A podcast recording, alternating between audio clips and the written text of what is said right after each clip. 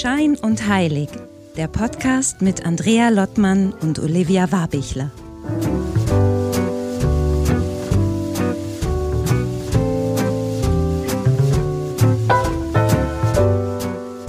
Hallo Olivia, hallo Wien. hallo nach Husum. Es ist heute besonders grau, deswegen hast du den orangenen Pulli an. Ja, das Frage. ist immer meine Geheimwaffe, ehrlich gesagt, wenn irgendwie nichts mehr geht. Und es ist wirklich, äh, jetzt macht äh, die Stadt Husum als Graustadt am Meer wirklich dem Namen alle Ehre. Aber Rückfrage, weil ich habe, ich glaube, vor zwei, drei Tagen ein cooles Special auf Deutschlandfunk gehört. Da ging es nämlich mal drum, um diesen Hang zum Tod und zum Morbiden der Wiener. Ja. Und du sitzt jetzt in Wien. Eigentlich im Grunde ist doch November jetzt eine richtig, äh, fühlst du dich jetzt guter und so gehst du richtig auf in diesem ganzen Morbiden und wie, wie ist das jetzt gerade? Also ich würde sagen, der Österreicher an sich hat ganzjährig einen Hang zum Morbiden. Ich würde jetzt das nicht unbedingt auf die Zeit im, im November oder Januar, Februar beschränken. Tatsächlich ist das so, aber ich mag das richtig gerne. Also das ist irgendwie, ist, lustigerweise jetzt, wo du sagst, ich habe gestern oder heute Morgen, ich weiß gar nicht, selber drüber nachgedacht, ähm, weil mir auch eine Freundin letztens äh, aus Deutschland, die war zu Besuch und meinte sie, ja, es ist halt alles so intellektuell hier, worüber ihr immer redet und alles ist irgendwie, und dann dachte ich so, okay, komisch, das, ne, wir reden einfach ganz normale Sachen. Aber sie äh, hat auch immer wieder oder gibt auch immer wieder diesen Hinweis, dass wir so eine Mischung aus intellektuellen äh, Anekdoten und dann aber den Hang zum Morbiden, also dieser, diese Mischung irgendwie äh, die scheint aufzufallen. Und ehrlicherweise bin ich da relativ stolz drauf, wenn das nach draußen so, so durchdringt, weil ich mag das gerne. Also es ist ein bisschen, es hat was Französisches, nur nicht so melancholisch und mit Liebe in Verbindung, sondern einfach mehr Tod. Finde ich gut. und nicht so leicht, wie es die Franzosen mögen. Jetzt genau. weiß ich aber gar nicht, ob wir aus diesem Morbiden irgendwie die, die, die Kurve kriegen zu unserem ja, heutigen Ich frage mich gerade, du hast dir das Intro überlegt.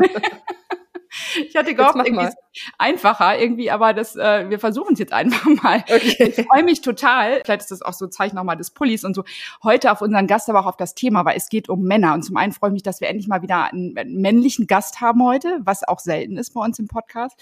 Mhm. Und es geht darum, das Thema Männer. Und bevor wir ihn jetzt nämlich vorstellen, noch eine Frage an dich, Olivia. Ich meine, du bist jetzt uns trennen so zehn, zwölf Jahre auch oder auf jeden Fall damit ja mindestens irgendwie eine Dekade. In den 80ern bist du geboren. Sag mal, wenn du an Männer denkst und an das Thema Spiritualität, ist vielleicht jetzt schon riesig, aber wenn es um Persönlichkeitsentwicklung geht, äh, sich Fragen über das Leben zu stellen, wie nimmst du da deine, deine, die Männer in deiner Generation wahr? Boah, große Frage. Also ich glaube, es ist so ein bisschen, es shiftet gerade, habe ich so das Gefühl. Also ähm, ich würde jetzt nicht per se sagen, dass die, also wahrscheinlich war es schon so, dass das Thema Persönlichkeitsentwicklung jetzt nicht unbedingt etwas für die in den 80er Jahren geborenen Männer per se von Anfang an war. Also ich würde jetzt sagen, auch wenn ich irgendwie diese Stereotype immer nicht so gerne mag, aber wahrscheinlich haben eher Frauen den Zugang äh, auch in meinem Alter zum Thema Spiritualität, aber ich glaube oder eben Persönlichkeitsentwicklung, aber ich glaube eben, das hatten wir auch schon mal das Thema, dass es da schon einen Shift gibt und dass sich da gerade insgesamt und ich glaube gerade weil diese Gender-Debatte, also so im Sinne von muss man überhaupt Mann, Frau und dann braucht es diese Abgrenzung. Und ich glaube, weil das so fluide wird langsam, darf auch alles auf einmal überall sein und das finde ich irgendwie ganz schön. Also es ist irgendwie meine Wahrnehmung. Ich glaube in meiner Generation weniger als dann die äh, Generation Z, die die quasi nachwächst. Aber ich glaube so diese Offenheit für ähm, bestimmte Themen, die wird durch die Debatte, die jetzt in den letzten Jahren so aufgekommen ist, äh, glaube ich, wirklich erleichtert. Also so, dass jeder, jeder Mann, jede Frau gleich, gleichwertig den Zugang zu äh, diesen ganzen Welten haben darf irgendwie oder kann und das auch offen zugeben kann. Das finde ich ganz schön. Also ich glaube, wie gesagt, das äh, ist noch im Wandel, aber ich glaube hin in die richtige Richtung. Aber ich weiß nicht, wie es in deiner Generation, äh, meinst du, da war es ganz Generation anders? Generation ist was anderes. Zehn Jahre, Olivia. Generation sind, glaube ich, 20 Jahre oder so was irgendwie. Aber ich merke schon, ich bin mit einem Mann verheiratet, der ist ähnlicher Jahrgang. Thema hier. wie unser Gast heute, nämlich Jahrgang 61. Und da merke ich, ist das was anderes. Also ich äh, nehme meinen Mann jetzt so ein bisschen mit, äh, auch auf meiner Reise, seitdem ich eben halt das Öl fand mit Mary und da auch nochmal so eine völlige äh, Wende und mich auch äh, wirklich offensiv zu dem Thema Spiritualität bekenne, haben wir da eine Reise hinter uns, ähm, merke aber da wirklich Entwicklung, merke aber auch dieses liebevolle und äh, richtige Setting abwartend und im richtigen Ton und mit den richtigen Vokabeln arbeiten. Das ist immer noch so ein, so ein Thema bei uns, aber ich merke da durchaus Entwicklung, merke aber trotzdem, dass Männer in dem Alter, so wie ich in unseren Freundeskreis teilweise gucke, die immer noch sich schütteln, wenn es um dieses Thema geht. Und äh, weil das ist immer so, die sind so getrieben von Wettbewerb und ein Mann sein und äh, da, da findet das irgendwie so dieses Thema Spiritualität, sich mit dem Größeren zu beschäftigen, ist immer noch so ein bisschen special. Mhm. Also das ist so ein bisschen meine Erfahrung. Und ich glaube, jetzt ist auch der ideale Zeitpunkt gekommen, unseren Gast vorzustellen. Nämlich, ich freue mich super. Uwe Pettenberg ist heute bei uns. Den Jahrgang habe ich jetzt gerade schon verraten, Uwe. Jahrgang 61. Ganz grausam, ja. Hallo. Aber steht auch in jedem Buch von dir, von daher, das ist irgendwie kein Geheimnis. Es gibt äh, eine Verbindung zwischen uns im Sinne von, ich habe vor, ich habe eben nochmal nachgeguckt, irgendwie vor neun Jahren, also schon eine ganze Zeit lang her, dass ich einen Kurs bei dir besucht habe und ich habe sogar auch mal eine, eine Ausbildung bei dir angefangen, die ich dann leider beendet habe, weil ich dachte, ich muss jetzt doch nochmal einen anderen Karriereschritt machen und habe mich dann dagegen entschieden. Man kann nicht sagen, war falsch oder richtig, aber es war einfach damals so, aber auf jeden Fall, du bist seit 20 Jahren oder über 20 Jahren echt systemischer Coach. Du bist psychotherapeutischer Heilpraktiker. Du bist Ausbilder als Vier-Elemente-Coach bekannt und hast irgendwie wahrscheinlich schon 10.000 Menschen, wirst du gleich nochmal sagen, irgendwie durch deine Hände oder durch deine Seminare geführt. Und das Spannende für dich vielleicht noch, Olivia Uwe hat äh, eine ähnliche Vergangenheit wie wir, weil wir kommen alle aus der Bereich Kommunikation und Marketing. Ähm, keine Ahnung, ob das irgendwie eine Botschaft ist, äh, warum diese Leute sich dann auf diesen Weg auch machen. Aber erstmal herzlich willkommen, Uwe. Schön, dass du dabei bist. Ja, danke, dass ich dabei sein darf. Olivia, hallo. Andrea, hallo. hallo. Uwe, eine ganz einfache Frage zum Anfang. Wann ist ein Mann ein Wann? Fiel nämlich heute der Song ein von Grönemeyer. Kannst du das jetzt mit, du hast viele Männer auch durch deine Hände gehen lassen, überhaupt viele Kurse gemacht, äh, viele Menschen begleitet, um innere Stabilität zu finden. Hast du da selbst als Mann, als Ausbilder, kannst du, kannst du da was zu sagen? Was macht ein Mann aus heute? Das hast du aber jetzt ganz locker formuliert, äh, eine einfache Frage zu Beginn. Es ist mit Abstand die schwierigste Frage, zumindest für uns genau. Männer. Wann, wann bin ich ein Mann? Und ich, du hast ja, glaube ich, schon ein bisschen angedeutet, ich mache ja Männer-Mentoring für Männer und auch für viele Unternehmer, die dabei sind. Und da ist genau das eigentlich eine zentrale Frage. Also wann ist ein Mann ein Mann? Wann bin ich überhaupt ein Mann? Und ähm, ich glaube, die Dimension die, die sich dann auftut, die ist für Frauen fast unbegreiflich. Also das, das, das erahnt ja gar nicht, was sich da offenbart. Und viele Frauen, die meine Kurse besucht haben, sagen mich, wir wäre so gern Mäuschen, wenn ihr Männer da mal zusammensitzt. Und da ist es ganz weit ab von Stammtischgesprächen oder blöden äh, Witzen etc., sondern da geht's ans Eingemachte. Und ich nehme ein großes Thema vorweg, oftmals mit ganz viel Selbstunsicherheit und ganz viel Selbstunvertrauen. Also äh, da passieren, da kommen Fragen auf, wo ich manchmal denke, und das meine ich jetzt ganz positiv, äh, wir sind kleine Jungs und keine großen Männer. Wir sind die großen Männer, die im Unternehmen hm, Millionen oder gar Milliarden verschieben. Aber wenn es ans Eingemachte geht, und da sprechen wir heute ein bisschen drüber, dann sind wir ganz, ganz kleine verletzbare Jungs, die halt ein ganz, eine ganz harte Schale nach außen hin haben. Mhm. Also es war noch gar keine Antwort auf die Frage, mhm. aber ich würde mir wünschen, dass wir in dieser Stunde ein bisschen näher kommen, mhm. weil das lässt sich so nicht be beantworten. Aber die, es ist wirklich die kardinale Frage in einem Jahresmänner-Mentoring, äh, die wir uns da stellen. Wann bin ich ein richtiger Mann und was von, wird von mir wirklich erwartet? Und in erster Linie, was erwartet meine Frau von mir? Das ist vielen gar nicht wirklich geläufig. Hm. Das, das fragt sich dein Mann wahrscheinlich auch die ganze Zeit, Andrea. Kommen wir vielleicht später auch nochmal drauf zurück. Möchte jetzt auch nicht so viel plaudern über meinen Mann, obwohl er in den Podcast regelmäßig hört. Aber es war auch ein bisschen die Eingangsfrage jetzt ein bisschen provokativ gemeint. Aber ähm, Uwe, wer, wer, kommt zu dir vor allem in dieses Männer-Mentoring? Also wenn du Seminare für Männer gibst, wen triffst du da vor? Mit welchem Anliegen kommen die? Werden die geschickt von ihrer Frau? Kommen die an Grenzen gesundheitlicher Natur? Was, was, wen, wen findest du da vor dir? Hm, ja, das Spektrum ist wirklich breit. Also ich sag mal, wenn wir es mal demografisch eingrenzen oder von der Sozialisierung, ist es sicherlich eher ähm, in der Mitte beginnend, vom 40. Lebensjahr an, 45, ähm, wo ich mir bewusst werde, aber das ist eigentlich nichts Neues, das wusste ja Carl Gustav Jung schon, dass wir uns in der Lebensmitte von der, vom Animus in Anima bewegen, also von der männlichen Idee des Lebens, ich habe alles erschaffen, ich habe studiert, ich habe eine Familie, ich habe eine Firma oder einen Beruf, in die weibliche Idee, die Spiritualität, äh, ist es noch so richtig, kann ich mich selber verfolgen, kann ich mich selber ernst nehmen und so weiter. Also das ist so die Hauptzielgruppe.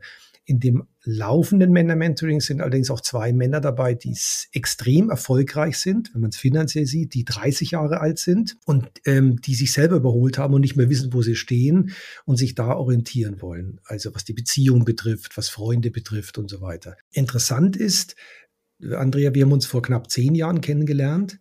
Da war waren viele Männer und Frauen im Kurs auch ab 40. Jetzt in den letzten Jahren habe ich erlebt, dass viele 20, 22-Jährige dabei waren. Mhm. Und das hat mich sehr erschreckt, weil die, die fühlen sich oftmals sehr angestrengt an. Auch die Männer äh, haben heute schon mit 22 Armutsängste ähm, und wie sie ihr Leben gestalten sollen. Ähm, also woher es kommt, da kann man natürlich wieder philosophieren.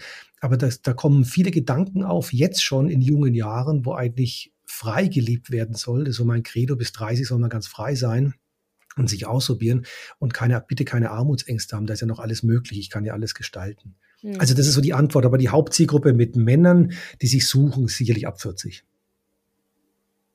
Aber das ist, da muss ich ganz kurz einhaken. Ich finde das schon interessant, weil ähm, kann das ein bisschen damit zusammenhängen, was ich jetzt so im Eingangs gesagt habe, dass, dass es, dass sich das gerade so ein bisschen wandelt und dass vielleicht auch jetzt also was ich mir immer denke, ähm, ich weiß, Andrea, wir haben mal ein längeres Telefonat dazu äh, geführt, wo ich auch meinte, mir tun Männer manchmal momentan sogar leid, weil ich mir denke, die wissen ja vielleicht auch gar nicht mehr so richtig, wie sie es eigentlich machen sollen. Versteht mich nicht falsch. Also ich glaube, bei, bei Frauen ist das nicht anders, da sind wir es aber schon so gewohnt, weil uns wird ja eh schon immer gesagt, wie wir es zu tun oder zu lassen haben. Das bricht jetzt zum Glück auf. So, und bei Männern war es ja aber auch immer so, äh, wie sie zu sein haben. Und ich glaube, je empowerter Frauen werden, desto eher wirft das vielleicht auch auf einmal bei den Männern Fragen auf, im Sinne von, was darf ich, was kann ich, was soll ich überhaupt tun, mhm. so auf die Art, ne? Und ich könnte mir halt vorstellen, dass das so ein bisschen dadurch bedingt ist, dass das jetzt so äh, schon in jüngeren Gen äh, Generationen so hinterfragt wird und dann überhaupt erstmal schon, also ich würde mich jetzt als Mann total, glaube ich, äh, in so einem auch im jungen Alter am Zweifeln erwischen, weil ich gar nicht so richtig wüsste, was ich eigentlich jetzt, wie ich es machen soll, so auf die Art, ja. weil, weil so viele Fragen aufgeworfen werden gerade. Ja, also wir Menschen lernen ja am Vorbild, das wissen wir alles, sonst würden wir gar nicht laufen, wenn wir nicht sehen würden, dass andere laufen. Und die junge Generation mit 20, 25, die guckt nach, natürlich nach ihren Eltern und da wird eines klar, genauso wollen sie es nicht machen. Mhm. Also sie wollen nicht so kaputt sein wie der Papa, der eigentlich die Kindheit äh, gar nicht so wirklich erlebt hat von, von, von den Jungs und Mädels. Ähm, sie wollen nicht so erschöpft sein, sie wollen nicht nach dem Geld schauen, sie wollen keine große Verantwortung für Unternehmen übernehmen und so weiter. Und da möchte man natürlich gerne anders sein. Das, also insofern unterstreiche ich das.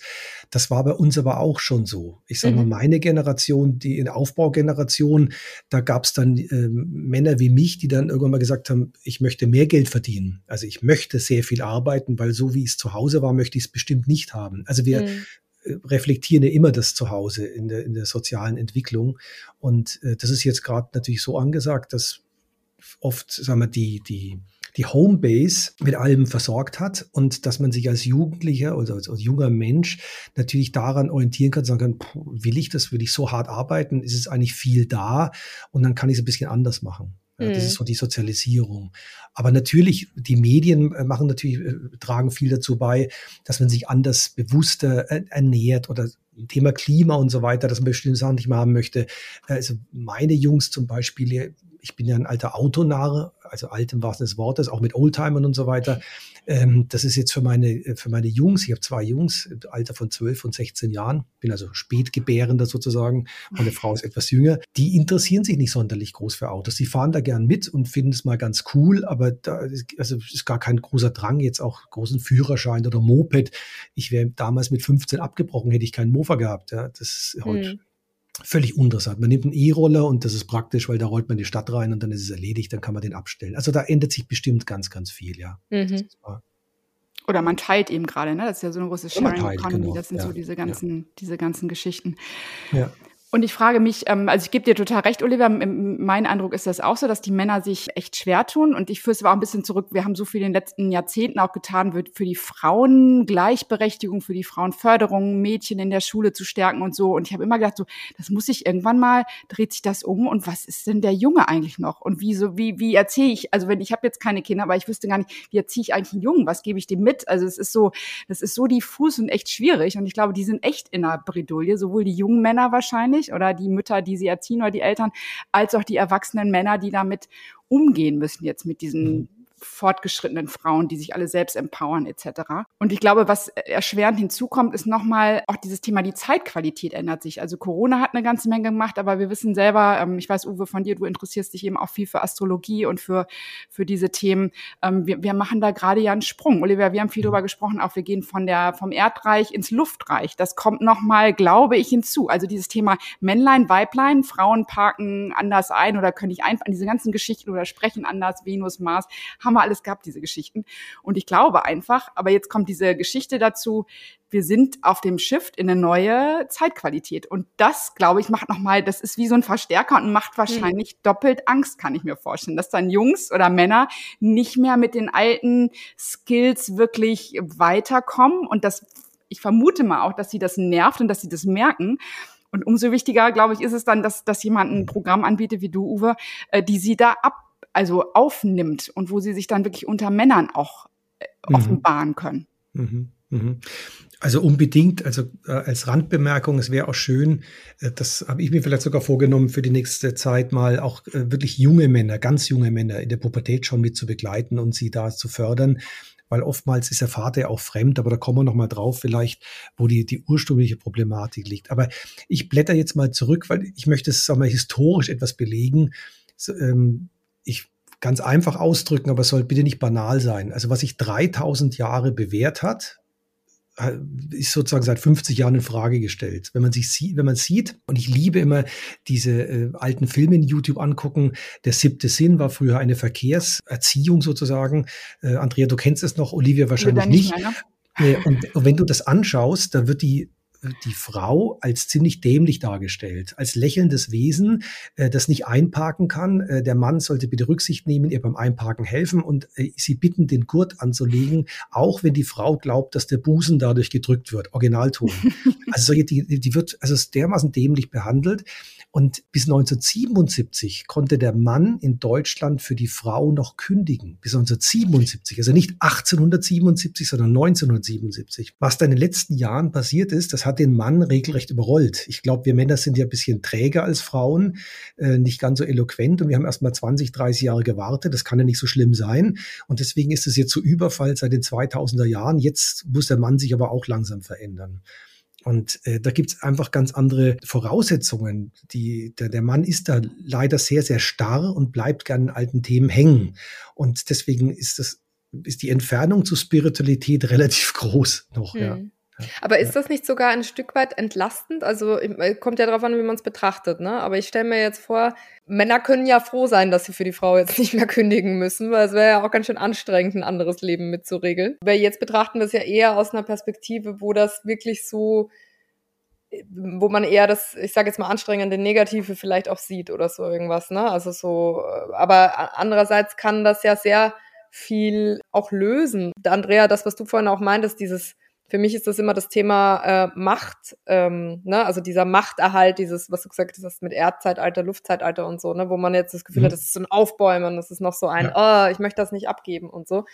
Und ich frage mich immer, dass das muss ja auch nicht sein, dass das jeder will. Vielleicht sind äh, viele auch einfach dankbar, dass sie sagen, Gott sei Dank. Also ich, ich will, ich, also ich brauche das alles gar nicht. Ich will auch diese Macht gar nicht. Ich will auch nicht ähm, über andere bestimmen oder oder einen Haushalt quasi ähm, finanzieren müssen alleine und das alles tragen müssen. Das ist ja auch eine immense Erleichterung eigentlich, wenn man diesen Shift mal so betrachtet, der da passiert. Ja, also ähm, ja und nein. Also ich spreche jetzt mal von der Generation ab 40 oder ab 50. Das ist sicherlich, wie gesagt, zu den jungen Menschen noch ein bisschen Unterschied. Aber es war, früher war die Rolle klar verteilt. Und ich glaube, das war für den Mann nicht anstrengend, das Geld zu verdienen, weil dadurch hat er wirklich Macht gehabt. Mhm. Also Ruhe zu Hause, Frau gehört hinter dem Herd und ich, ich zahle und wer zahl, äh, zahlt, schafft an oder wie es so heißt. Ähm, und ich glaube, das waren klare Rollenbilder, mit denen wir auch aufgewachsen sind bei unseren Eltern. Und die natürlich haben es viele Männer, aber da kommen wir zum neuen Problem, gerne, dass die Frau auch ihren Teil übernimmt. Schön wäre es, wenn es gleichberechtigt wäre auf Augenhöhe. Aber der Mann rutscht, und das ist leider keine Seltenheit, dann auf die andere Seite oftmals, dass er die Frau dann als dogmatisch erlebt und akzeptiert, also fast schon mütterlich. Und dann übernimmt die Frau eben alles. Dann sagt die Frau, ja, dann mach's doch so und so und dann funktioniert es und dann fühlt es sich ganz wohl. Also da, da diese Richtung und da sind wir jetzt wieder bei der Sozialisierung. Viele Männer leiden ursprünglicherweise unter dem Vater, der nicht da war oder extrem dominant war und oder dass die Mutter alles übernommen hat äh, für den so Sohnemann und der dann sozusagen eher so ein Andiener ist. Und dann in beiden Fällen finden sie sich nicht. Wenn mhm. der Vater fehlt, fragen sie sich ja, was ist denn ein richtiger Mann? Ich habe kein Vorbild. Wenn sie jetzt keinen keinen äh, Vereinstrainer hatten oder keinen tollen Lehrer oder Professor in der Uni. Und wenn sie dann auf die andere Seite fallen, dann sind sie, und das ist jetzt ein, eine bösartige Aussage, dann sind sie mit der Mama verheiratet und dann ist wenig Raum und Platz für die Frau an der Seite. Dann sind sie auch wieder keine echten Männer, sondern sie finden eine Frau, die dann eher der Versorger ist und sagt, pass auf, du ziehst jetzt die blauen Socken an und das rote Höschen ähm, und das magst du jetzt genauso. Da gibt es nur ein Problem in Folge dass kein Mann mit seiner Mutter ins Bett möchte und irgendwann ist die Beziehung dadurch zerstört. Also ich mhm. bin jetzt mal ganz hart, das sind die Erfahrungen, die ich mache. Das sind beide Pole, dazwischen gibt es natürlich ganz viel. Aber darunter leiden Männer heute. Und äh, die kommen dann und sagen, Mensch, ich blick gar nicht mehr durch, was um mich herum passiert. Ich habe immer Ärger mit meinem Vorgesetzten oder ich kriege keine Beziehung mehr hin. Und dann, dann ist man ganz schnell in diesen beiden Polen, die man bearbeiten muss. Das mhm. erlebe ich also immer wieder. Und es klingt jetzt leider sehr platt, aber das beschäftigt uns Männer wirklich. Da fehlt es uns auf der einen wie auf der anderen Seite. Mhm. Und woran stellen denn Männer dann das fest? Also wenn sie dann bei dir auch einen Kurs buchen oder sich dafür interessieren, mit welchen Symptomen kommen sie dann? Also was ist denn dann so, was geht denn ab, dass man wirklich sagt, so jetzt muss ich mich darum kümmern und gehe das an? Mhm. Also wie, wie mhm. äußert sich das?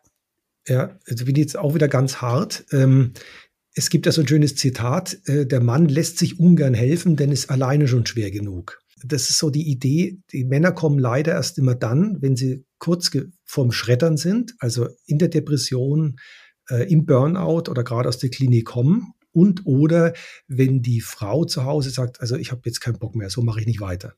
Und dann fällt es dem Mann das erste Mal auf, obwohl die Frau, die Partnerin das vielleicht schon über Jahre gesagt hat, aber dann sagt der Mann, puh, ich habe jetzt erfahren, sie ist mit dem Masseur ins Bett gegangen, jetzt muss ich irgendwas machen. Also ich muss meine Frau wieder zurückgewinnen. Ich übertreibe jetzt ein bisschen, mhm. ja.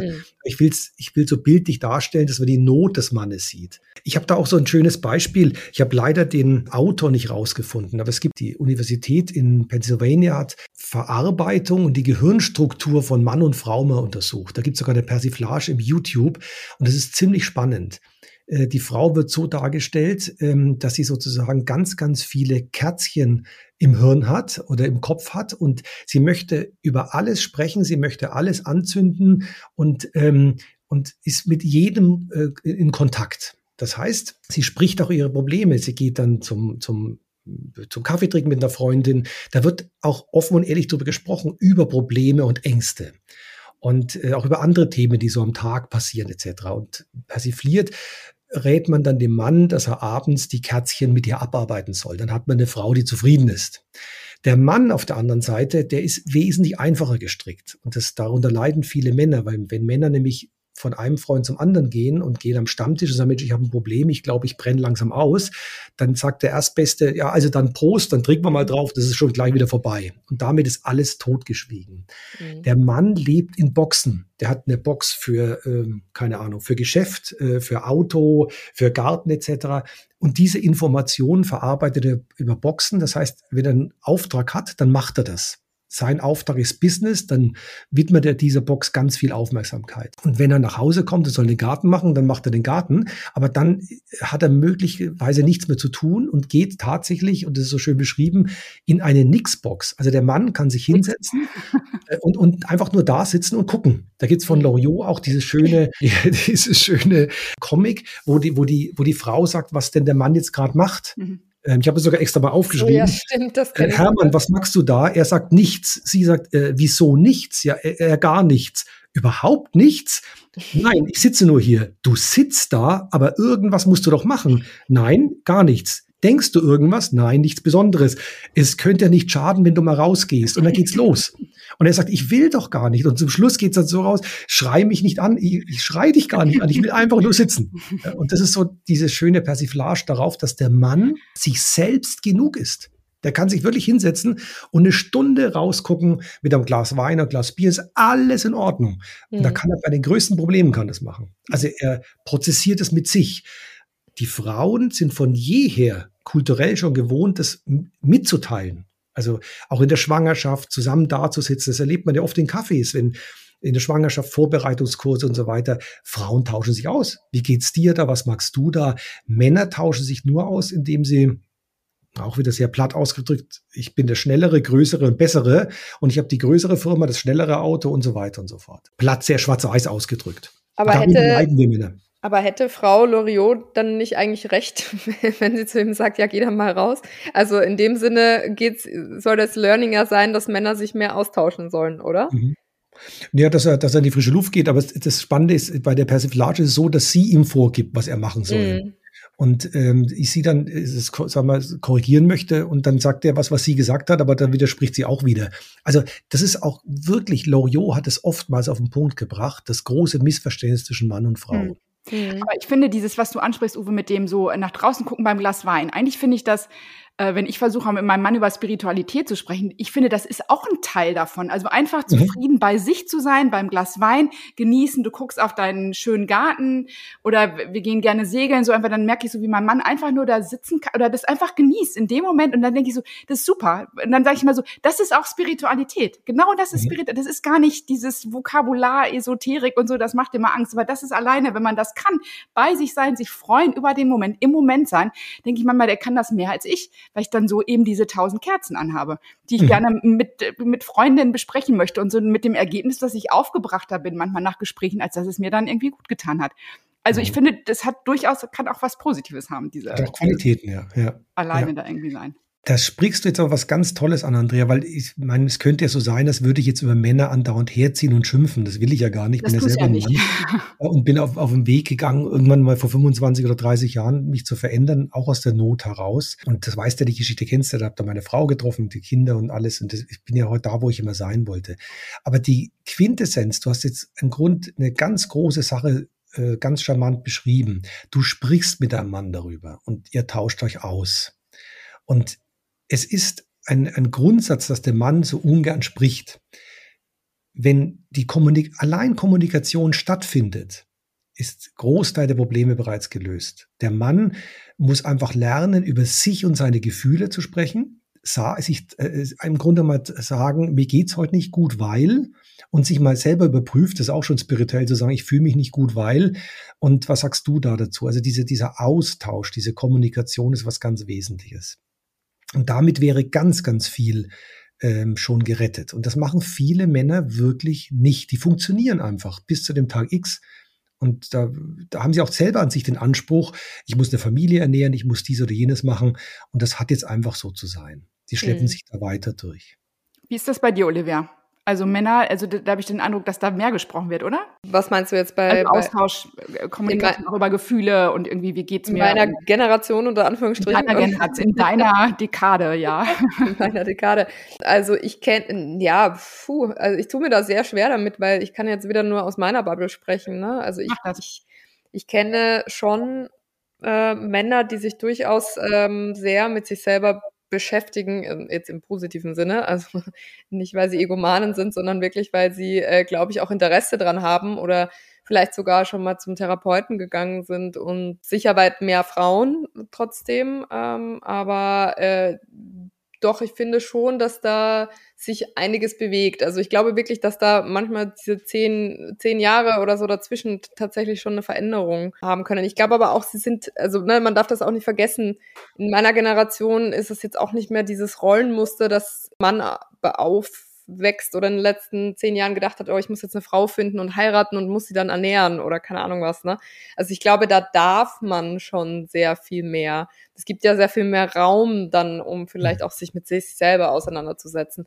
Und ich glaube auch dieses ganze Thema Mental Health, also auf LinkedIn ist das das Nummer eins Thema, worüber gesprochen wird. Ähm, auf Instagram ist das ein ganz, ganz wichtiges Thema. Also ich glaube, die Social Media Blase ist auch wirklich voll mit dem und es wird immer mehr es wird immer normaler. Also wir haben letztens über diese tolle Netflix-Dokumentation da äh, gesprochen, Stutz heißt die, die jetzt draußen ist, wo es auch um einen Schauspieler geht, der seinen Therapeuten einfach interviewt und äh, die gemeinsam über ihre Erfahrungen in der Therapie sprechen und so. Und ich, also ich glaube, da ist so viel im Umbruch wo man, ich glaube, jetzt einen vielleicht 50-jährigen Mann nicht mehr unbedingt mit einem 35-jährigen Mann vergleichen kann, wo schon jetzt, glaube ich, eine größere Offenheit herrscht, weil ich glaube schon, dass sich auch ein 35-Jähriger denkt, ey, ich mache mich jetzt nicht mehr kaputt für die Karriere und ich habe auch wirklich gar keinen Bock auf einen Burnout.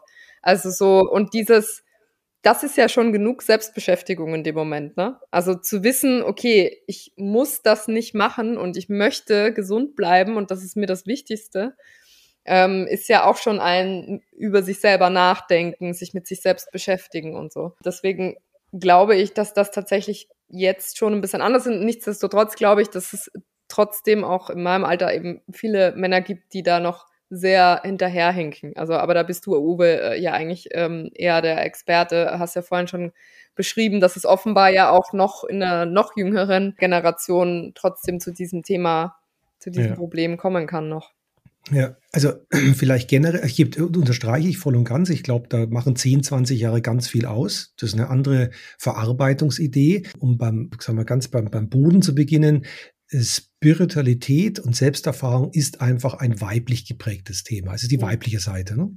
Und der Mann muss sich auf die weibliche Seite begeben, um sich selber zu erfahren. Genauso wie eine Frau sich auf die männliche Seite begibt, wenn sie, keine Ahnung, was organisieren muss, etc. Das hat ja männliche Anteile, weibliche Anteile ähm, sind ja in uns allen, ganz unabhängig von dem Gender-Thema jetzt. Also das ist ja im Grunde genommen die Grundvoraussetzung. Und das machen jüngere Menschen mit Sicherheit viel leichter, als Ältere, würde ich sofort unterstreichen, wenn die Rollenbilder nicht so, so fixiert, so manifestiert sind.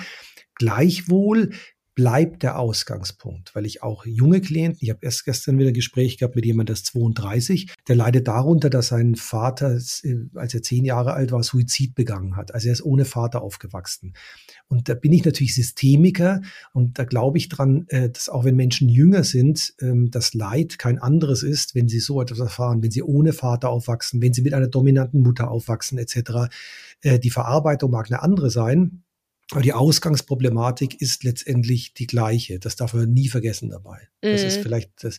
Und das ist dann oft auch vielleicht für das weibliche Wesen schwer verständlich, weil sie einen tollen Mann an der Seite hat. Aber der leidet so intrinsisch darunter, dass er eigentlich keinen Vater hatte oder was auch immer. Und das, das, das Schlimme ist dann, es ploppt meistens einfach so auf, mittendrin im Leben, dass mhm. dann irgendeine Situation passiert, ein Triggerpunkt und dann knallt's in irgendeiner Form.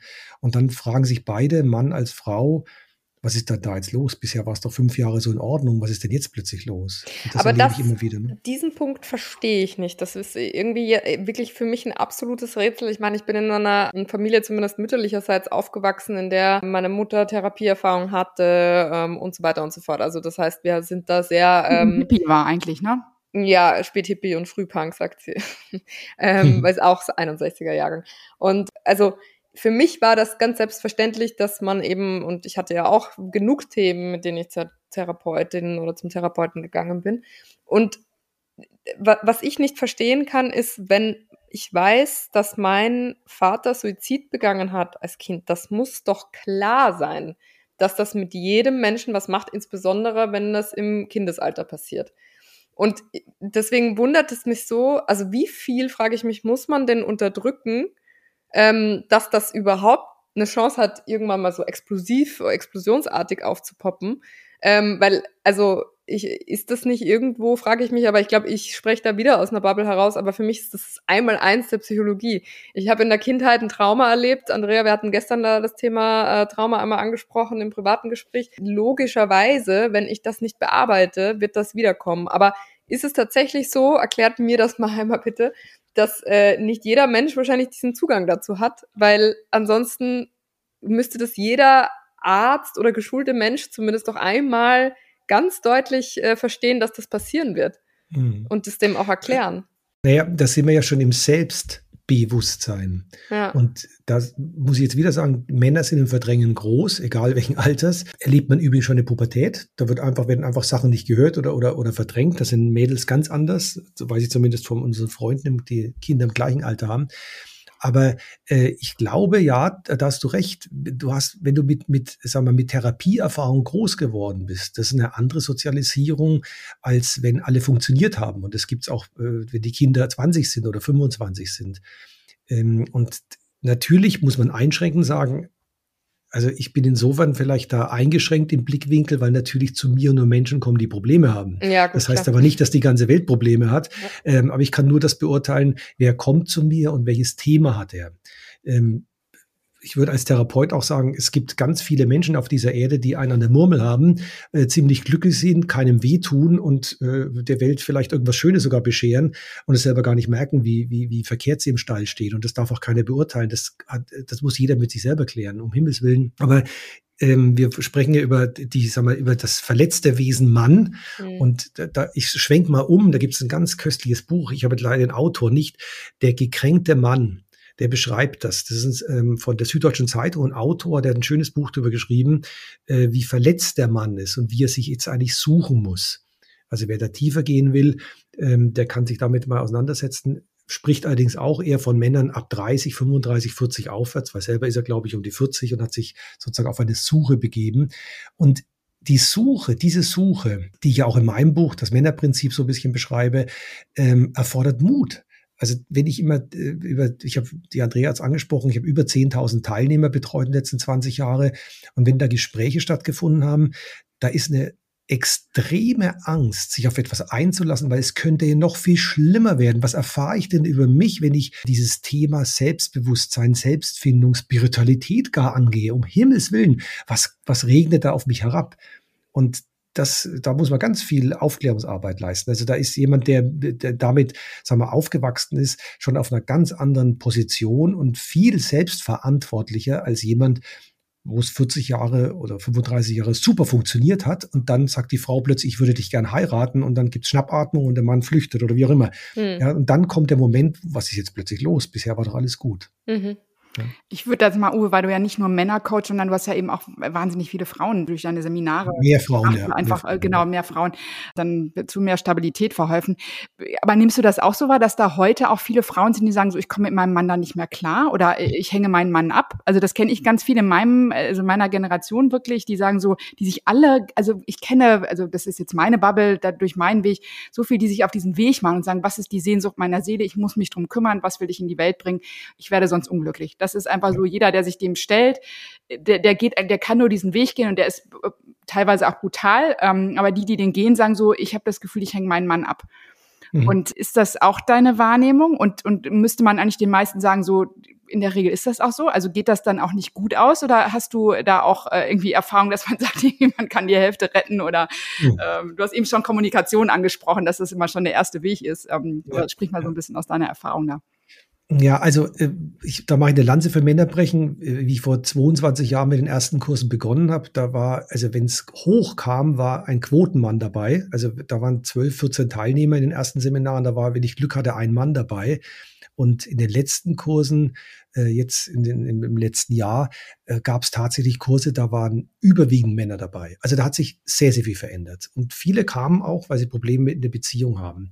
Und ähm, das, was ich als Problem einschätze, ist, dass eine Frau das dann auch gerne mit sich ausmacht und sagt, ich mache jetzt so ein Seminar. Der Mann sagt, leider wird es sehr platt, na gut, ich gehe du mal zu so einem Seminar, ähm, keine Ahnung, tanz deinen Namen. Ja, ich darf das sagen, ich habe zwei Waldorfschüler, ja, tanz deinen Namen und wenn es dir Spaß macht, äh, ist es für mich in Ordnung. Damit ist der zufrieden und sagt, ich habe meine Frau beschäftigt, ganz bösartig. Da passiert aber viel mehr als den Namen tanzen. Und im Lauf von ein, zwei, drei Jahren verändert sich die Frau und sagt, Mensch, also lieber Mann, du bist gleich geblieben, ich würde gern wieder auf die Reise nehmen. Und dann hätte sie ihn möglicherweise schon früher auf die Reise mitnehmen müssen und ernsthaft sagen müssen, pass auf, ich möchte so nicht mehr weiterleben. Ich möchte die Beziehung anders. Die Kinder sind jetzt groß geworden oder sie sind in der Pubertät. Ich würde mir jetzt wünschen, dass wir mal unsere Pläne wieder weiterschmieden. Da hat sich ja viel verändert. Und das machen viele Menschen nicht. Sie sprechen nicht mehr miteinander.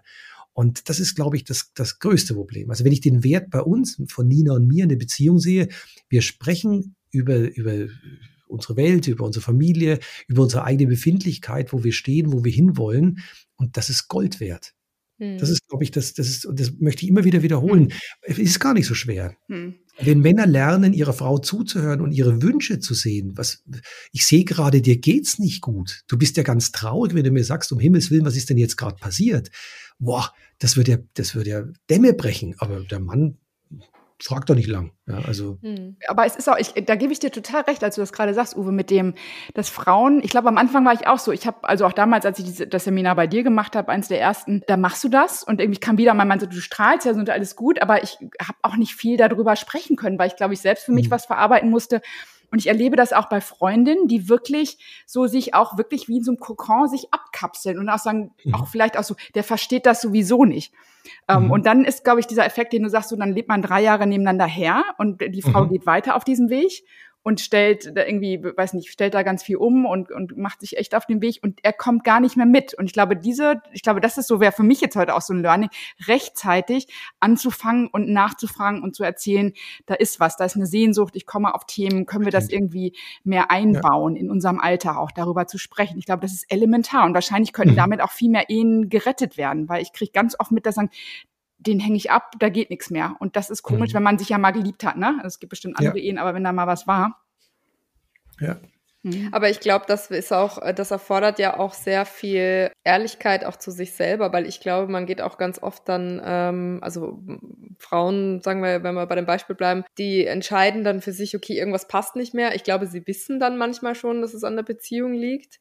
Sie gehen dann in Therapie oder wo auch immer in so Seminare entwickeln sich weiter, nehmen eben vielleicht dann auch den Partner nicht mit auf den Weg. Die wissen aber vielleicht von vornherein schon, dass sie, vielleicht brauchen sie auch den Grund dafür. Also ich erkenne mich da jetzt nur in dem einen Beispiel wieder, weil bei mir war es tatsächlich auch einmal so, ähm, ich hatte eine sehr lange Beziehung für, also für mich lang, sieben Jahre und da war es zum Beispiel so, ich bin, weil mein Vater äh, an Krebs erkrankt war und dann schon so im Sterben lag und dann habe ich gesagt, okay, ich muss jetzt wieder in Therapie gehen, das ist mir wichtig.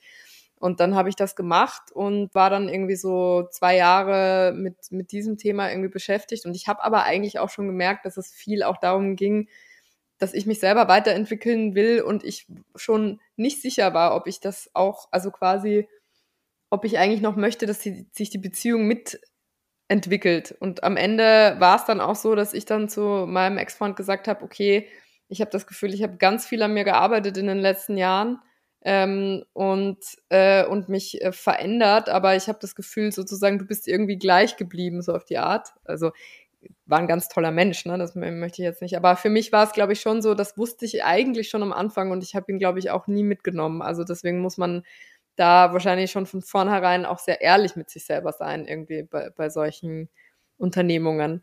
Also man muss auch mhm. Lust haben, die Beziehung zu retten, wahrscheinlich. Ja, und die Auseinandersetzung auch nicht scheuen. Ne? Also das ist ja, wenn wir Menschen, wenn wir uns treffen, wenn wir in der Partnerschaft eingehen, dann lieben wir ja gerne das andere, also so wie wir nicht sind. Und dann beginnen wir systematisch den anderen gleich zu machen.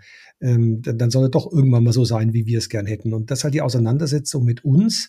Das Ich entsteht ja im Du. Und wenn ich, wenn ich das so sehen kann als Prozess, dass eine Partnerschaft immer die richtige ist, ich muss mich halt nur drum kümmern, dann kann das ein ganz großer Entwicklungsschritt sein. Mhm. Aber ich will noch eins dazu sagen, was, was Männer gerne machen, und da leiden viele Frauen drunter. Ich glaube, äh, der Podcast wird ja auch meistens von Frauen gehört, wie auch die Bücher. Auch mein Buch Das Männerprinzip, hat mir der Verlag damals erklärt, wird zu 70 Prozent von Frauen gelesen und nicht von Männern. Das ist beim im Buchmarkt so. Und Männer neigen gerne zur Abwertung. Da kommen sie zu dem alten Thema, also das, was sie kennen sozusagen. Und wenn eine Frau dann sagt, ähm, mach doch mal, dann äh, ja du mit deinem Zeugs da. Und da gab es ein ganz lustiges Erlebnis. Ähm, das kann man jetzt nicht sehen im Podcast, aber auf dem äh, Buch Männerprinzip, das war, glaube ich, mein drittes oder viertes Buch, da bin ich abgebildet und das war mir wichtig, weil mein verstorbener Vater mich damals fotografiert hat. Das war für mich auch so eine Selbsterkenntnis, das zu schließen. Abgebildet mit einem Schal. Und ähm, dann hat eine Frau mich mal angerufen und sagt, äh, Mensch, Uwe, ich war bei dir im Kurs und ich äh, hat geweint und ich habe ich will doch alles verändern. Ich will auch meinen Mann mit auf die Reise nehmen. Jetzt habe ich da ein Buch hingelegt und jetzt liegt es seit drei Monaten auf seinem Nachttisch und er hat es nicht angefasst. Und jetzt habe ich ihn allen Mut zusammengenommen und gesagt, warum liest du dieses Buch nicht? Dann hat er mir dein Buch gezeigt, den Titel gezeigt und hat nur gesagt, hat der Typ, äh, der, der Typ hat einen Schal an, hat er das Buch wohl im Winter geschrieben und hat es weggelegt. Also so ignorant sind dann Männer. Und da war die Frau, die war, die war, die war so tief traurig. Uwe, all das, was du gesagt hast, zerstört sich in mir. Muss ich den Mann verlassen, etc. Und das ist natürlich traurig, wenn der Mann es im Grunde genommen mit wenigen Worten niedermacht und wenig Achtung vor den Gefühlen äh, der Frau hat. Das ist mhm. natürlich eine Grundvoraussetzung. Und da komme ich zum nächsten großen Thema. Das ist die Weiblichkeit, die Spiritualität, dass der Mann wieder fühlen lernen muss. Er fühlt's nicht. Er, er macht Sachen, mit seiner Partnerin oder auch mit anderen. Ich habe teilweise muss ich Männern außerhalb des Business die Kommunikation lernen. Das glaubt man nicht. Also wenn wir, wenn Frauen oder wenn wir alle immer Männer sehen, dann denken wir, wow, das ist ja, das ist ja erfolgreich. Vielleicht hat er dies oder jenes Auto und diese Firma etc. Aber es, wir scheitern manchmal an den kleinsten Dingen. Beschreib das doch mal deiner Frau so und so. Und das ist, das ist eine große Hilflosigkeit. Das wird den Männern in der Regel nicht gelernt. Deswegen sage ich immer, wir sind kleine Jungs. Lasst uns aber vorstellen, wir sind kleine Jungs, die im Sandkasten sitzen. Wir spielen jetzt alle mal. Und das ist ganz, ganz elementar, dass wir da sozusagen im Ursprung wieder anfangen in der Kommunikation. Es gibt übrigens ein schönes Beispiel. Ich oute mich jetzt mal. Äh, wir schauen glücklicherweise wenig Fernsehen, aber es gibt eine ganz seltsame Sendung in Sat 1, da haben wir aufgeschrieben, Hochzeit auf den ersten Blick. Ich habe heute gesehen, das ist die neunte Staffel. Ich habe letztens nur einmal gesehen, ich mhm. schwöre. Neunte Staffel ist mir unfassbar, wie man so machen kann. Und wenn da die, das geht, da geht es darum, dass man sich nicht gesehen hat, und sagt, wir heiraten und dann erst am Altar treffen die sich. Und wenn die Männer gecoacht werden, dann werden die nur in Richtung Kommunikation, Neugierde, Aufmerksamkeit und Gefühl trainiert, nichts anderes. Damit es funktioniert. Ja, also der Mann muss trainiert werden, wenn er seine Frau betrachtet, was mag die wohl fühlen. 80 Prozent der Männer sagen, ich habe keine Ahnung, ich weiß es nicht. Hm. Viele Frauen sagen, ich weiß genau, wie man Mann fühlt. Das ist natürlich auch ein Missverständnis, aber das sollte man auch hinterfragen. Aber das sind so die Grundproblematik. Ihr merkt, ich gehe in Richtung Kommunikation für alle, die jetzt hier zuhören. Bitte sprecht miteinander. Das würde die Beziehung retten und vieles andere auf dieser Erde, wenn Menschen miteinander sprechen würden. Hm. Also in deinen Seminaren, wie vermittelst du das? Also einfach nur sagen, sprich mit den Frauen. Hast du da konkrete Tipps, wo wir jetzt ein bisschen, also kann man ein bisschen griffiger werden? Systemisch ist es einfach, das äh, für ähm, Außenstehenden gleicht das ja wie ein Rollenspiel, aber systemisch kann man das ja ganz einfach sehen, indem ich einfach mal in meine Position gehe und dann im Wechsel in die Position meiner Frau und dann merke ich ja, ups, das fühlt sich anders an. Und ähm, das, was ich gerade von mir gegeben habe, das findet die jetzt gar nicht witzig. Also sie wird es jetzt am liebsten so und so haben. Und dann, dann habe ich ja eine Chance, äh, dass man das intrinsisch sozusagen motiviert und verändert. Da brauche ich gar nicht viel dazu sagen. Wenn der Mann dann fühlt, und das ist das Spannende, äh, da, unter Anleitung darf er ja fühlen. Sozusagen, wir sind hier im geschützten Raum klingt schon wie eine seltsame äh, Tier, Tierart langsam. Aber ähm, wir sind im geschützten Raum, hier passiert nichts. Jetzt lassen uns mal alle mal richtig fühlen. Dann passieren da Wunder. Also meine Männer aus dem Männer-Mentoring, die haben in der Regel gute Beziehungen mit ihren Frauen danach. Also das, das da, da sorge ich schon dafür. Ich musste eine Anekdote preisgeben, als ich aus Israel wiederkam und sagte, ich mache mich auf diesen Mary-Weg jetzt. Und wenn mich dann Männer fragen, was macht denn dieses Öl, dann, dann sage ich mal so, es hilft dir mehr bei dir zu sein. Und da schlug sich ein Mann auf die Brust und sagte, aber ich bin doch immer bei mir ich bin noch hier, ich bin noch hier drin. Ne? So, das ist so, ja, wo will man da anfangen irgendwie? Ich habe dann laut gelacht und glaube, man muss es dann auch so stehen lassen irgendwie. Aber ich glaube, dieses fühl doch einfach mal. Vor allem, glaube ich, wenn es die Frau sagt. Ich glaube, es hat auch immer so dieses Setting, wenn man da ist und jetzt fühl das doch mal. Ich glaube, es, ich glaube, dieser Raum, von dem du sprichst, Uwe, so nur Männer unter sich. Ich glaube, das ist so so wichtig und kostbar auch in dieser mhm. Zeit, dass das, dass dieser Raum da ist. Da kann man, glaube ich, auch drüber lächeln und wahrscheinlich gibt es auch Männer, die sagen, das ist so eine Männergruppe. Aber ich erinnere mich, wir hatten Sabrina Fox vor ein paar Wochen hier im Gespräch mhm. und die meinte wirklich, als ich sagte, Männer wollen auch liebevoll an die Hand genommen werden. Sie so hat sie gar keine Lust mehr drauf. Sie sagt so, wenn Frauen anfangen spirituell zu arbeiten zu werden, dann bleibt kein Stein auf dem anderen und sie möchte gar keinen Mann mehr, den sie an die Hand nimmt. Also die war da sehr krass und und sehr rigoros. Ich bin da ein bisschen wohlwollender und glaube einfach, dass das Setting viel ausmacht und dieses, dass man sich darum kümmert. Männer müssen sich um Männer kümmern. Und da dachte ich so heute dran in Vorbereitung auf das Gespräch. Das ist irgendwie, das, das wahrscheinlich echt ein männlicher Coach auch ideal vermittelt und keine Frau, um diesen ja. Raum aufzubauen. Ja, und wenn die Frau, da hat sie vollkommen recht, wenn die Frau den Mann wieder an die Hand nehmen muss, dann gibt sie auf die andere Seite. Mhm. Dann wird er ja bedürftig, dann, dann ist er ja klein und dann ist er ja sozusagen in seinem Selbstwert erstmal äh, gefährdet. Und äh, wenn er sich, so wie du sagst, auf die, auf die Brust trommelt, sagt, ich bin ja immer in mir, das ist ja sein, sein Urverständnis. Also ich glaube, wir müssen hin auf Augenhöhe. Mann, Frau auf Augenhöhe. Und das, das, das, ein Grundrezept, und das ist, da muss ich immer wieder drüber lachen, wenn ich sage, bist du neugierig? Das Ende jeder Beziehung ist, dass du nicht mehr neugierig bist. Weißt du, wie es deiner Frau gerade geht? Weißt du, wie es deiner Frau gerade geht, wenn du hier mit uns sitzt? Was hast du ihr erzählt? Und da merke ich immer, die wissen gar nichts über ihre Beziehung. Hm. So nach, da gibt es ja so einen fränkischen Witz. Ich muss gar nichts sagen, weil bisher hat alles funktioniert. Die gehen wirklich da, da, davon aus, dass alles ja läuft. Also was, was ist denn zu korrigieren? Und wenn, wenn irgendwas nicht passt, dann fahr mal den Urlaub, dann wird es schon wieder. Das ist aber, das ist, das ist nicht die Idee dahinter. Also ich, ich propagiere wirklich eine Gleichberechtigung auf Augenhöhe in Kommunikation. Und dann kann eine Frau richtig Frau sein und ein Mann richtig Mann sein. Und das können dann die Paare auch gemeinsam klären. Da gibt es auch keine Regel, wie es sein soll. Ja, es ist übrigens auch im gleichgeschlechtlichen äh, Mann und äh, Mann und Mann und Frau und Frau. Auch da gibt's ja äh, eine Rollenidee dahinter. Das ist ja, das sieht man ja auch und das ist auch wichtig und richtig. Da übernimmt einer mehr Verantwortung, der andere den weiblichen Teil. Und das ist auch zu klären, immer auf Augenhöhe. Hm. Und ich glaube, was du ansprichst, ist, äh, glaube ich, das ist die Ebene, die auch da drüber liegt oder um die es eigentlich geht oder wohin wir uns entwickeln. Und deswegen ist es gerade so dieses, dieser Struggle da, dieses Zusammenkommen von männlicher und weiblicher Energie, ne? Also im Grunde genau, in ja. uns selber. Und du hast es ja eben auch gesagt, ähm, dieses, wir haben beide Anteile in uns, auch wenn Männer das vielleicht oftmals am Anfang befremdlich finden, die weiblichen Anteile integrieren. Aber es geht bei uns drum und dann eben auch in der Welt, ne? Weil wir sehen ja, was dann passiert, wenn ja. Äh, Patriarchen oder wenn Despoten an der Macht sind und am Knopf sitzen das, das ist, das trägt nicht dazu bei, die Welt weiterzubringen. Ne? Deswegen ist dieser, ja. das glaube ich, so für mich dieses ganz Wichtige, beides zusammenzubringen. Und deswegen lohnt es sich da auch, äh, äh diese Arbeit zu investieren. Aber mich würde mal interessieren, Uwe, es können jetzt nicht alle Seminare machen. Ähm, wir haben jetzt gesprochen schon Kommunikation. Gibt es irgendwie kann, wenn eine Frau, und wir kommen viel mehr über Frauen, wie kann sie ihrem Mann einen Tipp geben? Ist es, ich weiß, du arbeitest viel mit Familienstellen, das ist eine deiner Grunddisziplinen und, und mhm. machst das ganz exzellent, konnte ich selber schon machen. Ist das eine Geschichte, wo man sagt, mach doch mal so eine Familienaufstellung oder hast du da noch irgendwie einen Weg? Äh, dann, ja. wie, wie, kann man so eine, so, sowas bahnen, anbahnen? Genau, also so, so eine Familienaufstellung, da kann der Mann sich auch erstmal zurücklehnen und das erstmal abtun als Theater. Das passiert immer wieder. Ich schau, und dann merkt er ja plötzlich, dass da trotzdem was passiert. Das ist natürlich ein, ein guter ähm, Einstieg. Gleichwohl gibt es dann viele Männer, die sagen, nee, da opfer jetzt keinen Tag oder kein, keine zwei Tage dafür. Also es ist immer für mich, ich, ich komme wieder zurück auf, auf, immer aufs Gleiche, den anderen mit auf die Reise nehmen. Auch ein Date, ein Rendezvous immer wieder begründen, auch wenn man schon 20 Jahre zusammen ist. Lass uns einfach mal bitte Abendessen gehen, nicht zu Hause, nicht wo, wo die Kinder rumhüpfen etc.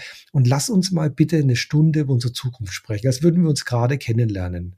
Und mal mutig sein und die Frage stellen, wollten wir uns heute auch noch kennenlernen? Hm. Was ist, was, was wird denn aus uns jetzt, wenn es so weitergeht? Und die harte, die härteste Frage ist immer, da kriegen sie immer große Augen. Wenn ich sage, Mensch, ihr seid jetzt 50 Jahre, stell dir mal vor, wir blättern voraus, du bist 70. Möchtest du mit deinem Partner, deiner Partnerin noch zusammen sein? Und wenn ja, wo seid ihr da?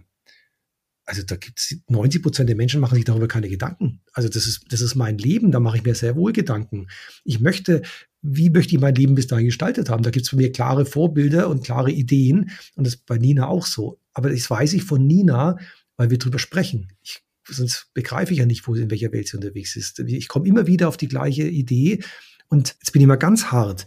Wenn eine Frau das mehrfach versucht, und der Mann es immer wieder abwiegelt und abtut und die Frau klein macht, dann muss die Frau sich wirklich ganz hart überlegen, ist das noch die Beziehung, die ich haben möchte? Möchte ich mit diesem Mann noch weitere 20, 25, 30 Jahre zusammen sein? Oder sage ich, ist es mein Leben? Ich gestalte es neu, die Kinder sind jetzt groß oder wie auch immer. Und jetzt habe ich den Mut und pack was Neues an. Auch auf die Gefahr hin, dass ich da vielleicht wieder in Lohn und Brot gehen muss oder ich keine Ahnung, was ich, was ich, welche Ängste ich bewerkstellige. Und dann packe ich halt diese Ängste an in Therapie oder mit, mit Coaching etc. Und dann wird sich auch viel bewegen, bin, bin dir ganz, ganz sicher. Hm. Aber wäre es jetzt eigentlich, jetzt reden wir eigentlich viel über so quasi Paar, also wie, wie man es als Paar macht, aber wäre es jetzt nicht, wenn wir mal von vor, vorne anfangen, nochmal vom Grundprinzip doch so, wenn jeder an sich selber arbeiten würde, wäre jedem geholfen, oder? Also wenn jeder sich selbst hilft, wäre jedem geholfen. Also im Sinne von, eigentlich wäre es einfach super, bevor man überhaupt in eine Beziehung eintritt, dass man sagt, fünf Jahre verpflichtend Therapie oder keine Ahnung was man verschreiben kann. Aber so, mhm. so, weil ja, natürlich muss ich dann in den Austausch mit dem anderen gehen oder so, aber das kann ich ja auch wirklich nur, wenn ich selber reflektiert darüber bin, was ich möchte. Also für mich ist das immer so Schritt zwei, ne, wenn ich das jetzt über eine Beziehung, äh, was wir gerade besprochen das haben. Das ist aber jetzt nur, Entschuldigung, Oliver, die Legitimation, dass du dich nicht lange festbindest, glaube ich, dass du die ganze Sache, du musst nochmal ganz viel an dir Ja, vielleicht, ich weiß es nicht, vielleicht ist es auch einfach mein Beziehungsmodell. aber äh, nee, aber es ist, ist doch tatsächlich so, oder? Weil ich meine, die Leute, die in deine äh, Gruppen kommen, Uwe, sind ja eben Männer, die gerade mit Themen beschäftigt sind. Das heißt, die fangen ja erstmal also sie kommen vielleicht mit etwas von außen, aber das, was sie machen müssen, ist ja bei sich selbst anfangen. Und dann können sie ihre Beziehung retten und dann können sie äh, ihre, ihren Job ändern oder was auch immer. Aber sie ja. müssen ja erstmal die äh, kapieren, dass sie sich mit sich selber beschäftigen müssen, wahrscheinlich. Ja. Also unterstreiche ich sofort. Äh, wichtig ist aber männlich Männlichkeit bedingt Weiblichkeit und Weiblichkeit bedingt Männlichkeit. Das gehört zusammen. Das sind zwei Pole, wie oben und unten, wie Tag und Nacht. Und deswegen kann ich mich in der Partnerschaft am allerbesten kennenlernen. Hm. Und wir dürfen nicht Gefahr laufen. Also ich würde mir wünschen, dass jeder vor seiner Haustüre kehrt. Da hätten wir auch politisch wesentlich weniger Probleme. Wenn jeder um sich selber kommen würde, müssten wir auch äh, ja, okay, wollen wir nicht so weit aus, aber man muss auch aufpassen, weil da geht auch eine Neigung hin in die Selbsterfahrungsonaniererei dass ich so übertrieben bin, was ich jetzt fühle, was ich denke, das ist so die Therapeutenkrankheit. Da gibt es auch einen Witz übrigens drüber. Zwei Therapeuten begrüßen sich. Der eine sagt zu anderen, dir geht's gut, wie geht's mir? ähm, das ist das große Problem dabei, dass ich dann so selbst so nur noch sehe, was, wie, wie ich reagiere auf diese Welt, dass ich den anderen wiederum verliere. Es hat alles eine Balance. Also nichts mhm. gegen Selbsterfahrung. Äh, das ist ja wichtig. Da habe ich ja auch mein Geschäft damit begründet.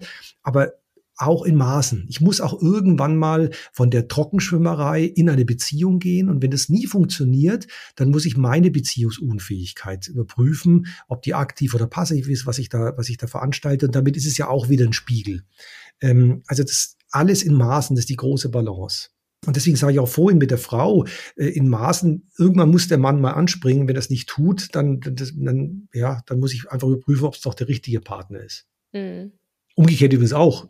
Ich habe auch Männer, äh, wo, wo Frauen immer das Zepter äh, übernehmen, wo der Mann sagt, nee, also ich möchte jetzt nicht mehr dominiert werden, ich möchte anders haben. Es gibt's alles auch. Also das ist jetzt nicht so nur auf die eine Rolle geprägt. Und wenn wir jetzt mal äh, in die Zukunft schauen, in die Glaskugel, mhm. dein Coaching, was wirst du in, sagen wir mal, 100 Jahren anbieten? Also meinst du, verändert sich da, verändert sich da dann ganz viel in der Gesellschaft und brauchst gar keine Männer-Coachings mehr? Werden dann mehr Frauen da sein? Oder was meinst du, wie wird sich das so verändern? Ja, also hm, ich würde es mir wünschen. Wir sind, wir haben es astrologisch angesprochen. Wir sind ja im größten Wandel seit 250 Jahren, wenn man das so erdig und wassermännisch betrachtet gerade. Da ist ja bis 2025, 26 ist ja erstmal der Anfang der großen Veränderung. Da wird sich viel verändern und da werden sich Dinge verändern, die wir gar nicht einschätzen können. Wenn ich jetzt aber, sag mal, aktuell mal die Fußballweltmeisterschaft in Katar sehe und wie da sozusagen das Weltbild ist, dann ist es ja mittelalterlich. Ich bin jetzt, das muss ich jetzt mal raus, ja. Und äh, da sind viele, viele Länder um uns herum auf dieser Erde, die noch im Mittelalter sind. Das sind ja teilweise sogar industrielle Hochkulturen und trotzdem sind sie im Mittelalter. Mhm. Und das muss ich erstmal korrigieren, das wird sicherlich sehr, sehr lange dauern. Was ich mir wünschen würde, ist, die Frau hat sich gut emanzipiert aus meiner Sicht ich würde mir noch mehr Selbstvertrauen, und zwar ein selbstverständliches Selbstvertrauen wünschen, denn, jetzt kommt eine ganz harte Aussage, die Frau ist das machtvollere Wesen als der Mann. Denn die Frau bestimmt immer über Leben und Tod. Durch die Geburt oder Nichtgeburt eines Kindes. Wir Männer sind da ziemlich uninteressant. Das ist ein Anfangsspiel von drei Sekunden und dann ist es durch das Thema. Dann haben wir nichts mehr zu sagen. Und wenn eine Frau egal ob sie Kinder hat oder nicht, diese Selbstverständlichkeit endlich mal aufsaugen würde, sagen würde, ich bin so kraftvoll. Ohne mich wärt ihr Männer alle gar nicht da. Das ist ja perfide, dass die Frauen sich sozusagen verhüllen müssen, nicht auf die Straße dürfen, aber alle Männer sind durch die Frauen geboren. Das ist ja an sich ein Treppenwitz. Und wenn das die Frau sozusagen beherrschen würde, sagen, ich muss mein Wesen gar nicht verteidigen, weil ich bin so wertvoll, ich bin so groß, dann würde beim Mann, glaube ich, auch ganz viel passieren. Dann darf er sozusagen der Ritter sein, ohne die Frau zu dominieren, zu unterdrücken. Mhm. Ich glaube, äh, um die Antwort zu geben, jeder muss ein bisschen mehr in sein Selbstverständnis kommen und eben, jetzt schließt sich der Kreis wieder, mit sich selber auseinandersetzen und sagen, ja, so bin ich, das sind meine Stärken, das sind meine Schwächen und äh, auch der Partner, dies oder jenes, wir müssen drüber reden, zum hundertsten Mal Kommunikation. Und dann habe ich eine Chance, die Welt gemeinsam und auch mit mir alleine zu verändern. Hm, man merkt schon, das ist ein Riesenthema. Also dieses Thema Weiblichkeit oder dieses, ja, ja. wo du sagst, irgendwie Frauen mit Selbstbewusstsein, aber ich habe mich durch meinen Mary-Weg da auch sehr auseinandergesetzt. In 2000 Jahren ist das eben auch sehr unterdrückt worden. Ne? Also es ist ja irgendwie überall rausgestrichen worden. Deswegen dieser Rückzug oder dieses, dieser Siegeszug der Weiblichkeit, den müssen wir selber erstmal wieder zulassen. Ne? Das ist nicht so einfach. Ja. Man sagt mal, empfinde die Göttin in dir, aber das, wo soll man das abrufen? Ne? Einfach nur als Affirmation irgendwie ist das, äh, ist das schwer zu machen. Obwohl das, das bringt mich gerade nochmal auch zu einer Frage, die Göttin in mir, das hört man oft bei den Frauen. Gibt sowas im Mann auch? Gibt es so einen Spruch, der Gott im Mann ist irgendwie, ich glaube, das ist blöd, aber das Göttliche im Mann mhm. oder, oder die Schöpferkraft, also gibt's gibt's da irgendwie ein Pendant? Ich finde, bei Frauen ist man sehr schnell mal bei dieser, bei dieser mhm. Aussage, entdecke das wieder in dir. Ja, da hält sich der Mann oft zurück, weil Macht und ähm, göttliche Überheblichkeit, die steht ihm nicht gut. Das sieht man sowohl an der Kirche als auch an der, an der Historie, die wir haben. Letztendlich der Mann hält sich da schon oder versucht sich zurückzuhalten, jetzt sich nicht sozusagen auf den Thron zu setzen. Ähm, das, also da, da sind wir ja geprägt von, von, von Machtmissbrauch, gerade in Deutschland mit unserer Historie etc. Da sind wir sehr vorsichtig. Äh, den, den Gott im Mann finden, äh, die gibt's da nicht. Aber es äh, ist, ich habe lange Jahre Österreich-Seminare gemacht auch. Und da gab es bei der Einfahrt bei Kufstein ein großes Schild, nicht Grüß Gott, sondern Grüß Göttin. Mhm. Das fand ich ja, faszinierend. Über fünf, fünf Jahre hinweg. Irgendwann ist er demontiert worden. Grüß Göttin. Das ist halt wieder österreichisch. Die nehmen das, sind ja eh entspannter, äh, was die Selbsterfahrung betrifft. Und das fand ich sehr, sehr einladend. Könnte eine neue Begrüßung werden bei uns, Olivia, oder? Zwischen ja, das stimmt allerdings. Nicht so ja, jetzt weiß ich gar nicht, ob wir so gegen Ende jetzt eine Antwort auf die Antwort, äh, Anfangsfrage bekommen haben. Wann, was macht ein Mann zum Mann oder wann ist ein Mann ein Mann? Also was ich jetzt hier mitnehme, ist einfach so Dreh- und Angelpunkt ist einfach neugierig sein und ja, kommunizieren, in der Kommunikation bleiben. Und äh, aus eigener Erfahrung kann ich sagen, es ist nicht einfach nur, jetzt müssen wir kommunizieren, sondern es will ein gewisses Setting sein vom Vokabular, also irgendwie gucken, dass die Stimmung schon auch irgendwie passt dazu und äh, ein bisschen Nachsicht vielleicht auch mit der, äh, mit dem Mann, dass er eben etwas vielleicht schlichter strukturiert ist oder in Boxen denkt, wie du sagst, Uwe. Äh, ich kenne das selber. Man muss manchmal auch sagen, so, jetzt mhm. machen wir mal die Box auf und dann ist aber auch so, genau. okay, dann ist man irgendwie so mit Ansage oder hallo, hier ist ein Gefühl, irgendwie mhm. hilft manchmal. Ist natürlich im größten Stress hilft es auch nicht, aber das, das nehme ich jetzt so mit. Ich weiß nicht, Oliver, was, was nimmst du mit heute aus dem Gespräch? Gibt es irgendwie für dich, für deine Generation hier auch äh, Tipps, die du mitnimmst oder Erkenntnisse?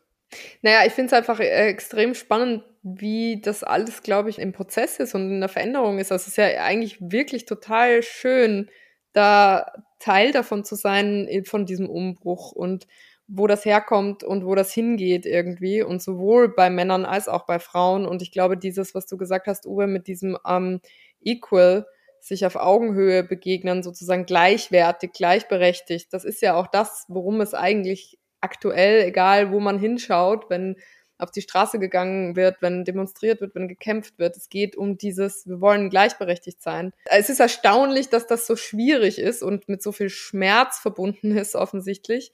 Aber das nehme ich so als das Ziel mit irgendwie, was es sein muss, sowohl für Männer als mhm. auch für Frauen. Und ich glaube, wenn man das vor, sich so einfach nur so vor Augen führt, dahin zu kommen, dann ist auch jeder Schritt dahin vielleicht auch ein bisschen leichter und weniger schmerzhaft. Mhm. Mhm. Genau. Das hast du schön formuliert, da war ganz viel drin. Möchte ich das Wort Prozess aufgreifen, weil es lässt sich die Frage nicht eindeutig beantworten. Es ist ein Prozess, den ich eben als Mann mit einer Frau auch eingehe, irgendwann, früher, später, und als Frau mit einem Mann. Und da muss sich jeder selber finden. Wie gesagt, das möchte ich betonen. Das war ja jetzt auch kein Verteufeln des Mannes und ihn jetzt völlig hilflos darstellen, sondern ich habe so ein bisschen um das Verständnis appelliert, dass wir uns gegenseitig verstehen. Und das kann nur im Prozess passieren. Und auch die Erlaubnis, wenn ich heute jemanden kennenlerne, dann weiß ich ja noch nicht ganz genau, äh, nach zehn Jahren, wie wird's da sein? Da verändern wir uns. Also auch äh, unser Chemiebaukasten, unser Körper verändert sich ja. Und mit dem Körper, mit der Chemie in uns auch die Zuneigung äh, oder Abneigung zu etwas, äh, die äh, Art und Weise, wie ich mit dem Leben grundsätzlich umgehe, ähm, wer sich ein bisschen mit der Chemie des Menschen äh, oder mit, mit, mit den Innereien in Anführungszeichen beschäftigt, dem, der, der, der erstaunt, was da alles beeinflusst wird. Und das ist bei der Frau jetzt immer wieder bei dem Thema, wenn Nachwuchs kommt, ist ja das eine Riesenveränderung, die kann der Mann gar nicht mitbekommen. Das ist ja, das ist hm. ja im Körper äh, was extrem wunderbar ausdrucksvolles und da, da ist der Mann schon erstmal im Hintergrund, da muss er auch viel verstehen. Aber ich will sie wieder ein neues Fass aufmachen. es ist ein Prozess des Mannseins, des Frauseins und vielleicht haben wir das ein bisschen mit angeregt. Das, die Idee des Podcasts wäre aus meiner Sicht, dass jeder sich ein bisschen Gedanken drüber macht und jetzt nicht alles gutheißen muss, was wir sagen, sondern selber sich die Gedanken dazu macht, ja, wie stehe ich denn als Frau zu meinem äh, Partner und wie stehe ich als Mann zu meiner Partnerin? Das wäre vielleicht ganz schön hier. Mhm. Wenn man jetzt äh, Lust bekommen hat, äh, wieder, dass Frauen sagen, mein Mann muss sich da jetzt drum kümmern und äh, will jemand zu dir schicken, wie, wie nimmt man mit dir Kontakt auf? Wo findet man dich? Ich habe eben schon deinen coolen äh, Podcast, Helden-Podcast heißt er, ja, der zwar längere ja. Zeit nicht bespielt ist, aber trotzdem, ich finde so, jede Folge ist wirklich cool und es gibt viele Männerfolgen darunter, die würde ich gerne alle in den Show Notes auch verlinken. Kann man sich gut anhören. Ansonsten deine Website, Uwe, ist pettenberg.de, genau, mhm. Paula Emil, 2 Theodor Pettenberg www.ftf.de. Da kann man auch Kontakt mit mir aufnehmen, ob Weiblein oder Männlein. Und natürlich auch an YouTube gibt es über 500 Videos. Da sind ganz viele auch über das Thema Männermentoring und eben auch das Buch. Also wie gesagt, das Männerprinzip wäre ja auch so eine Empfehlung. Genau, das und dann gibt's noch ein, das habe ich damals auch gelesen mit den Familiensystemen, ne? Ihr macht mich alle krank.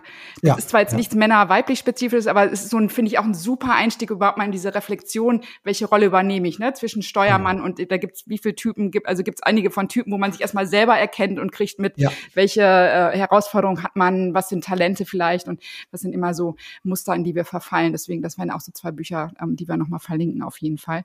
Ja. Also ich kann nur sagen, ich fand es total spannend. Wir sind zwar auch wieder drüber, aber ich, wusste jetzt nicht, wo wir unterbrechen sollten. Ich fand es einfach richtig cool und ich glaube, weiß von mir Freundinnen, Frauen, die diesen Podcast hören, die werden es ihren Männern auch äh, weiterleiten und sagen, hör dir das mal an, guck mal, da geht noch was. Und wenn wir ein bisschen Mut gemacht haben, nicht sofort Beziehungen zu beenden, wenn sich Frauen auf den spirituellen Weg machen, dann finde ich, dann haben wir hier einen großen Beitrag geleistet. Vielen Dank, Uwe. Vielen Dank, Olivia. Vielen Dank. Ich danke euch. Ja.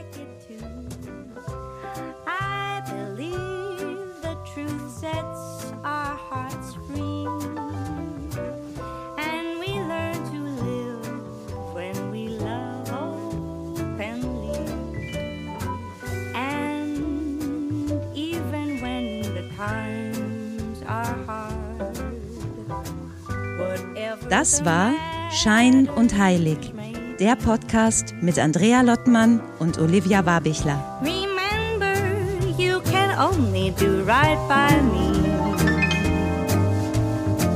When